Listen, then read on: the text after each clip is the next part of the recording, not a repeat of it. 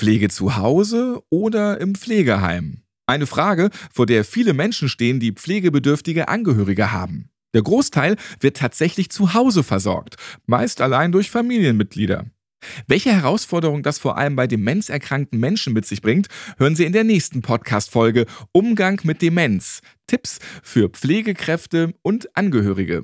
Heute sprechen wir über die Doppelbelastung wenn berufstätige Angehörige Job und Pflege im Alltag miteinander verbinden, ja, vereinbaren müssen. Eine besondere Herausforderung, vor allem auch dann, wenn man sogar beruflich bereits mit Demenzerkrankten zu tun hat. Herzschlag widmet dem wichtigen Thema Demenz also zwei Podcast-Folgen. Na, dann fangen wir mit der ersten doch mal an. Ich bin Ralf Potzus und ich freue mich, dass Sie mit dabei sind.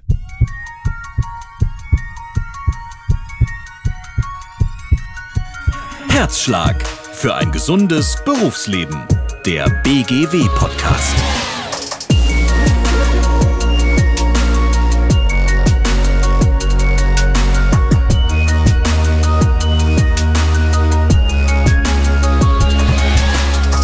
Wer sich beruflich um Demenzerkrankte kümmert und auch privat jemanden pflegt, steht vor einer besonderen Herausforderung und hat vor allem dauerhaft viel Verantwortung und durchaus belastende Stunden.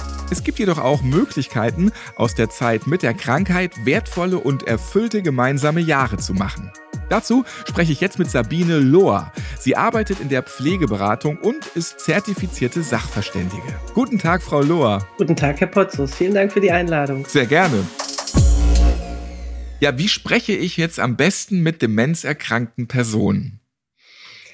In allererster Linie langsam. Langsam, mit viel Geduld, in einem langsamen Tempo, mit Pausen in der Kommunikation, damit der Demenzerkrankte mit seinen Gedanken hinterherkommen kann.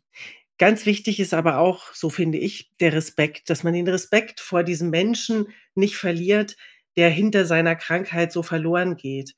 Also, dass man auch immer den Menschen im Blick hat, der er war, der er vielleicht nicht mehr so in dem Sinne ist, aber dass man eben sehr respektvoll mit den Menschen kommuniziert. Anerkennung und Wertschätzung sind in der Demenz eine wichtige Grundlage, damit die Kommunikation auch friedlich stattfinden kann und man sich nicht ständig angeht.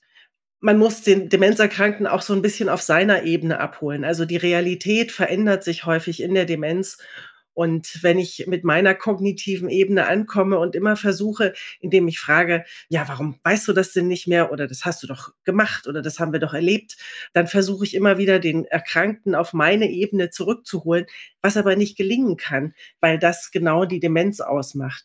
Also viel besser ist es oder viel sicherer ist es, sich auf die Erlebnisebene des Erkrankten zu begeben, um da in Kommunikation mit ihm gehen zu können hilft ja auch Körpernähe, also die Hand halten, bisschen streicheln, näher kommen oder kann das auch wieder genau falsch sein?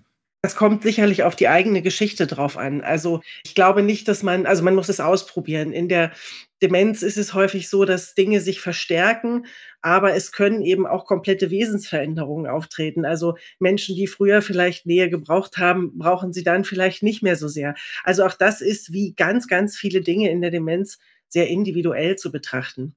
Was gut helfen kann, sind so Erinnerungsgeschichten, Erinnerungsarbeit, schöne Erlebnisse Revue passieren zu lassen, miteinander darüber in Kommunikation zu kommen, mehr über die Vergangenheit, denn da ist der Demenzerkrankte mehr zu Hause als in der Gegenwart. Die gegenwärtigen Sachen werden immer mehr wegbrechen und immer weniger relevant werden. Aber so, es gibt auch so eine Art Gefühlsgedächtnis, auch darüber kann man kommunizieren, wo über diese Gefühlsarbeit viel ausgedrückt wird und viel erklärt wird, auch was in den Demenzerkrankten vorgeht, damit man eben wieder eine gute Kommunikation hinkriegen kann, auch in, in Zeiten, wo die Kommunikation doch schon sehr gestört ist.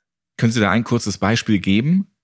Wir haben offensichtlich nicht nur ein kognitives Gedächtnis, sondern auch ein Gefühlsgedächtnis. Zum Beispiel, wenn Sie ähm, nach drei Wochen aus dem Urlaub kommen und machen zu Hause die Haustür auf, dann ist das so, ah, riecht wie zu Hause. Ne? Und so sind viele gerade Riecherinnerungen mit Erinnerungen direkt verknüpft. Also wenn Sie Zimt riechen und Glühwein, dann sind Sie sofort bei Weihnachten.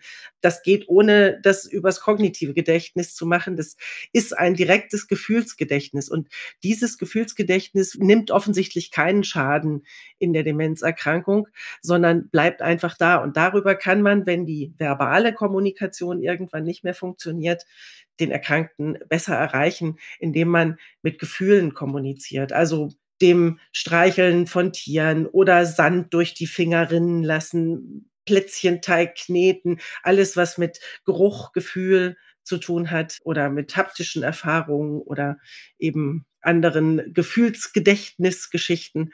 Damit kann man in Kommunikation gehen.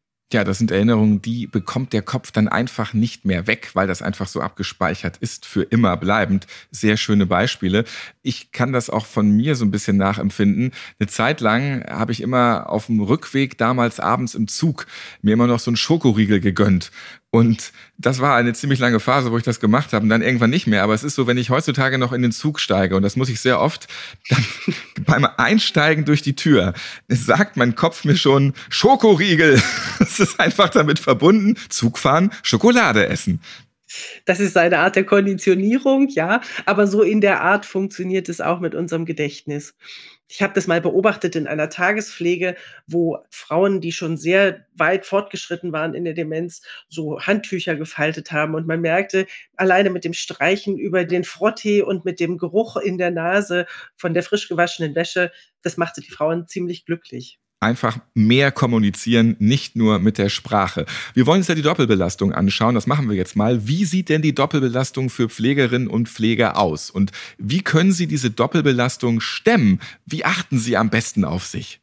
Also die Doppelbelastung von Pflegerinnen und Pflegern sieht so aus, dass sie morgens halt mit dem Thema Demenz unter Umständen im Pflegeheim schon konfrontiert werden oder auch im Krankenhaus und am Feierabend eben auch wieder und man aus diesem Thema überhaupt nicht mehr herauskommt. Demenz greift ja auch auf den Fürsorger oder auf den Pflegenden in dessen Leben mit ein, dass die Kommunikation sehr eingeschränkt ist, dass man eben sehr viel Rücksicht nehmen muss und da ist eben diese große Belastung, dass man in die normale Kommunikation, in das normale Leben überhaupt nicht mehr rauskommt aus meiner eigenen Erfahrung in der Altenpflege kann ich sagen, wenn ich demenzkranke Patienten versorgt hatte oder Klienten versorgt hatte, dass ich dann auch immer wieder froh war, wieder rauszugehen und in die sozusagen normale Welt zurückzukehren. Wenn man dann aber nach Feierabend zu Hause eben auch noch jemanden mit Demenz versorgen muss, dann bleibt man in diesem Thema dauerhaft drin. Und das ist sicherlich eine große, sorgt für eine große Anspannung und für eine große seelische Belastung. Und ähm, wie kann man damit jetzt umgehen? Wie kann man das hinkriegen, dass man aus dieser Belastung oder mit dieser Belastung trotz alledem umgehen kann? Ja, wir haben natürlich, wenn ich in, äh, beruflich schon mit Demenzerkrankten umgehe und dann zu Hause vielleicht auch noch jemanden mit Demenz pflegen muss, dann kommt man so aus dieser Kommunikation schlecht wieder raus. Also man ist äh, tagsüber in der Arbeit damit konfrontiert und nachmittags nach Feierabend dann eben auch noch. Und da sind so ganz wichtige Punkte, die, die schon in den letzten Podcast-Folgen angesprochen wurden, natürlich die Resilienz und die Selbstfürsorge. Also Pausen machen, bewusste Pausen einbauen zwischen der Arbeit und der Pflege zu Hause aber auch sich selber gut im Auge haben, sich selber gut beobachten. Selbstfürsorge ist angesagt, auch Austausch mit anderen, dann versuchen, die Pflege nicht alleine zu stemmen, sondern wirklich ein Netzwerk aufzubauen innerhalb der Familie oder vielleicht auch außerhalb, indem man Selbsthilfegruppen aufsucht, Demenzcafés, wo man sich mit anderen Angehörigen austauschen kann.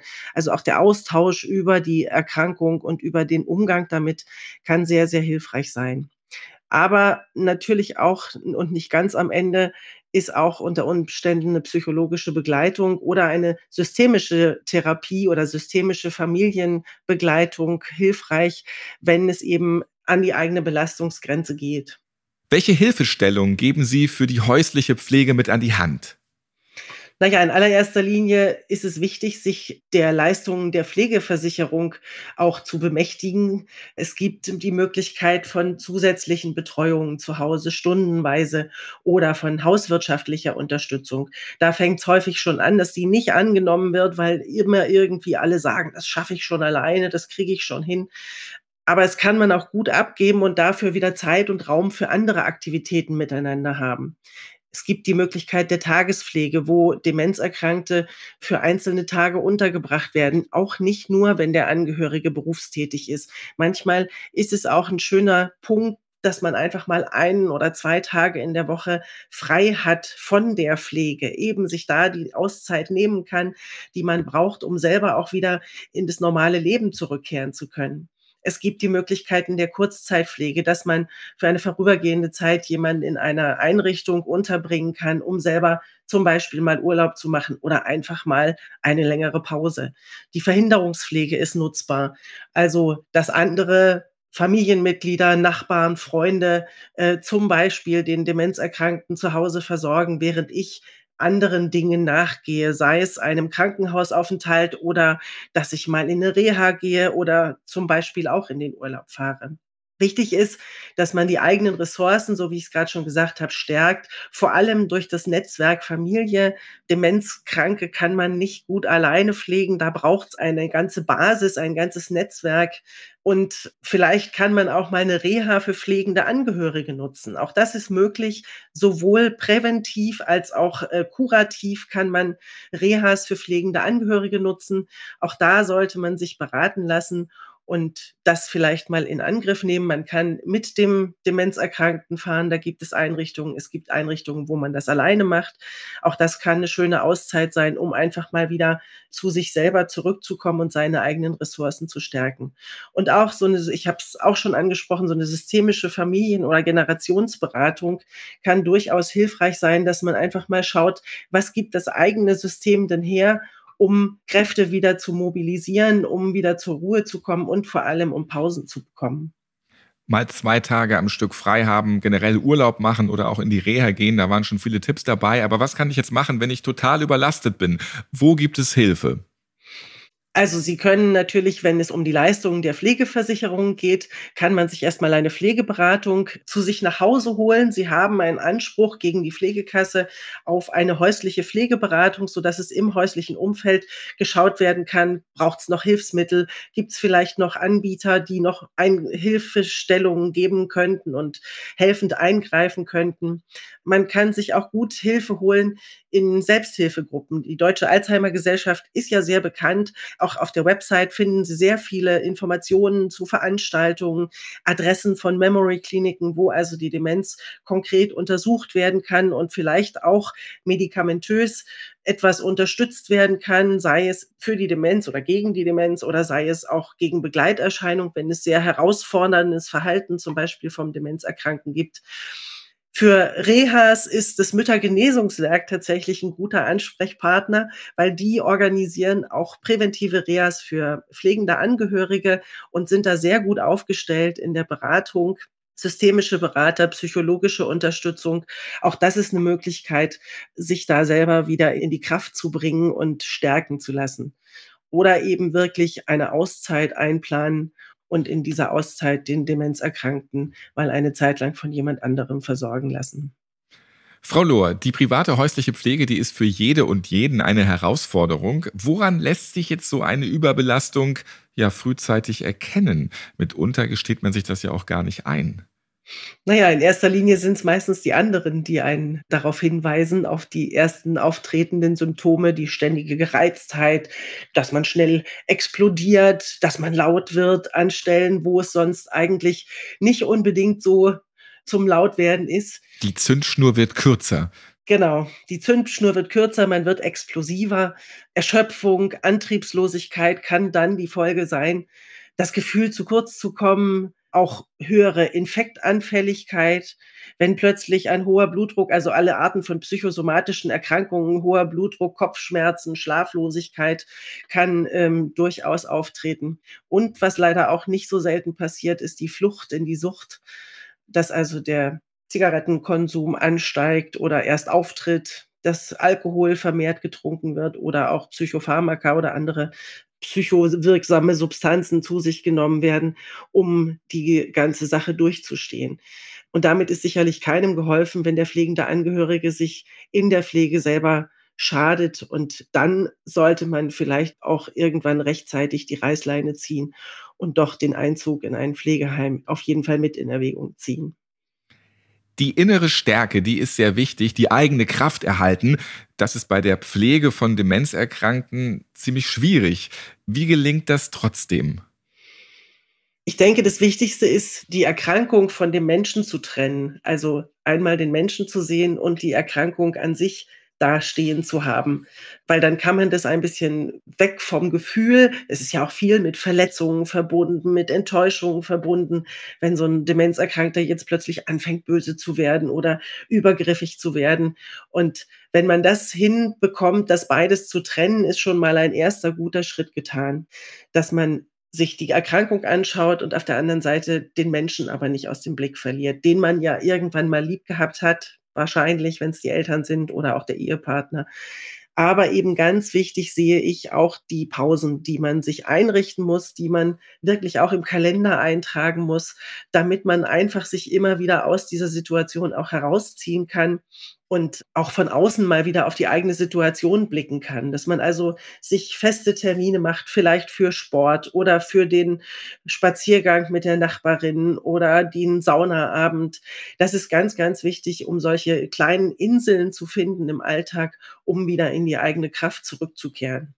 Und wenn das nicht alleine klappt, dann sich eben Hilfe dabei holen, dies wieder hinzubekommen. Was da so Ihr Tipp? Kann da der Fernseher auch helfen? Oder wenn man sich so der Glotze ausliefert und sich ins Nirvana binscht mit seinen Lieblingsserien, hilft das nicht wirklich? Ist da lieber das Treffen mit Freundinnen und Freunden und einfach mal der Spaziergang die bessere Wahl? Also der Spaziergang ist immer die bessere Wahl als der Fernseher, völlig ohne Frage. Aber wenn ich jetzt mich einfach mal auf dem Sofa hängen lasse und einfach nur die Glotze da anhab. Auch das kann es natürlich mal sein. Erholung ist das, was ich als Erholung empfinde. Und wenn ich nach äh, zehn Serienteilen mich besser fühle, dann ist es auf jeden Fall eine Erholung. Ich denke aber auch, dass es gut ist, die Situation nicht aus dem Blick zu verlieren. Also wenn der Fernseher dazu dient, sich nur wegzubeamen aus der Situation und zu sagen, ich will hier gar nicht sein, ich gehe in meine eigene Rauschwelt oder Glamourwelt und dann ist es sicherlich nicht so hilfreich. Wie gesagt, zur Erholung kann das mal gut sein. Wichtig ist aber auch wirklich über die Situation zu sprechen, sich der eigenen Gefühle und Bedürfnisse auch bewusst zu werden. Das ist häufig auch so ein Thema bei pflegenden Angehörigen, die wissen so genau, was ihr Pflegebedürftiger braucht und verlieren aus dem Auge, was brauche ich eigentlich selber. Und also den Blick immer mal wieder nach innen zu richten, das kann ich mit Meditation machen, das kann ich machen, indem ich es aufschreibe, das kann ich aber auch gut in Gesprächen machen mit der Freundin, mit einem Fachmann oder einer Fachfrau einfach auch mal wieder zu spüren, was brauche ich eigentlich? Da ist Achtsamkeit auch ein Thema. Ne? Was hätte ich jetzt eigentlich gerne, wenn die Fee kommen würde, die jetzt den Zauberstab schwenken würde, was würde die mir herzaubern? Und dann habe ich auch wieder, kriege ich auch wieder ein Gespür für mich selber, weil sonst ist es natürlich so, wenn Sie über Jahre lang einen Demenzkranken versorgen, dann sind Sie am Ende selber platt. Und das soll sicherlich nicht das Ziel sein von häuslicher Pflege. Das Ziel sollte eigentlich sein, die Situation irgendwie so entspannt wie möglich zu gestalten, damit man eben die letzten Jahre, vielleicht auch die letzten Jahre der Zugänglichkeit noch oder die letzten Zeiten der Zugänglichkeit noch nutzen kann und nicht so sehr in die Konfrontation gerät oder einfach an den Rand seiner eigenen Kräfte und hinterher selber einen Zusammenbruch erleidet. Wie man mit demenzerkrankten Personen spricht, haben Sie ja vorhin eingangs schon schön erwähnt. Aber was mache ich jetzt, wenn die total aggressiv werden? Denn das passiert ja leider oft. Naja, was am wichtigsten ist, ist, der Demenzerkrankte braucht einen Verbündeten. Die ganze Welt zerbröselt um ihn herum und er braucht einen Menschen, von dem er sicher ist, dass er zu einem hält. Und häufig steckt hinter dieser Aggression ja irgendetwas anderes. Und es wäre wichtig herauszufinden, was steckt denn da dahinter?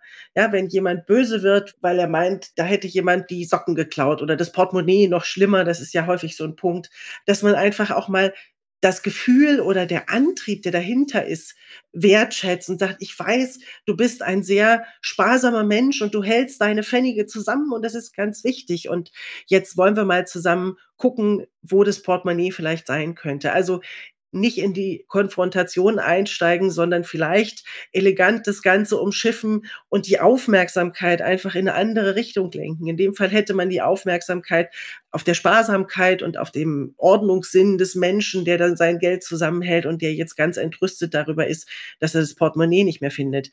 Meistens hat er es ja selber verlegt, aber es hat halt keinen Sinn, darüber zu diskutieren, dass ich es nicht verlegt habe oder dass ich es nicht weggenommen habe. Weil genau das, das ist das, was ich eingangs meinte mit den zwei Ebenen, das ist genau das, die Ebene, die sich nicht mehr überwinden lässt in der Demenz. Das heißt, ich muss mich auf die Ebene des Erkrankten begeben, in seine Realität reinbegeben und versuchen, seine Probleme in seiner Realität zu lösen, um eben diese Anspannung, diese Aggression daraus zu nehmen. Aber natürlich gibt es auch Fälle, die sind einfach aggressiv. Da ist die Aggression ein Teil der dementiellen Veränderung. Und da kann man sicherlich mit den allerbesten Gesprächstipps nichts mehr machen. Da muss man dann vielleicht doch mal zum Doktor damit gehen und gucken, ob man das irgendwie medikamentös vielleicht etwas lösen kann, das ganze Problem. Kann man denn jetzt auch Urlaub mit den zwei Ebenen machen? Also welche Tipps haben Sie für einen Urlaub mit einem demenzerkrankten Angehörigen und kann dieser Urlaub auch eine Erholung für beide sein? Ja, es gibt sehr gute Häuser. Mir fällt spontan eins ein im Sauerland von der AWO. Die äh, nehmen tatsächlich äh, pflegende Angehörige und Demenzerkrankte mit auf und da werden die Demenzerkrankten tagsüber betreut in Gruppen, mit denen werden Angebote gemacht, auch Ergotherapie und Physiotherapie und die pflegenden Angehörigen können mit anderen zusammen wandern gehen oder Gesprächskreise haben oder ähnliche Aktivitäten unternehmen. Also wenn man da ein bisschen auf die Suche geht im Internet, da wird man tatsächlich fündig. Es gibt immer mehr Häuser, die sowas anbieten wenn die Demenz noch nicht so weit fortgeschritten ist. Sie kennen vielleicht alle den Film Honig im Kopf. Gut, so sollten Sie es vielleicht nicht machen wie die Kleine, die mit ihrem Großvater da nach Italien fährt. Aber die Idee in die Vergangenheit. Und auch nicht jeder möchte vielleicht mit Didi Hallerworden nach Italien. Auch das nicht. Aber die Idee, an einen Ort der Vergangenheit zu reisen, der mit guten Erinnerungen verknüpft ist und der schöne Erinnerungen birgt, das kann sicherlich auch eine gute Idee sein. Man muss das ausprobieren. Wissen Sie, jeder Demenzerkrankte ist wirklich ganz individuell erkrankt und die einzige Gemeinsamkeit, die sie haben, ist, dass sie den Alltag nicht mehr regeln können und zunehmend diese Alltagstauglichkeit verloren geht.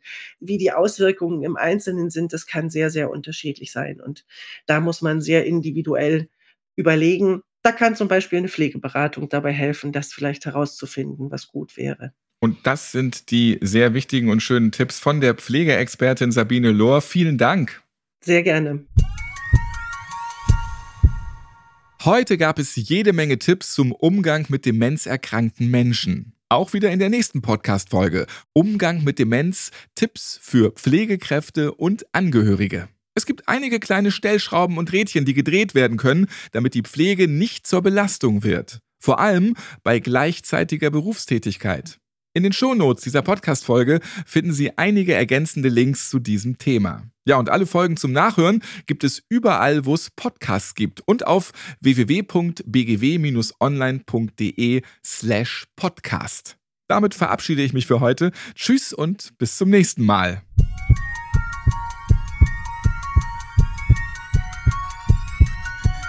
Herzschlag für ein gesundes Berufsleben. Der BGW-Podcast.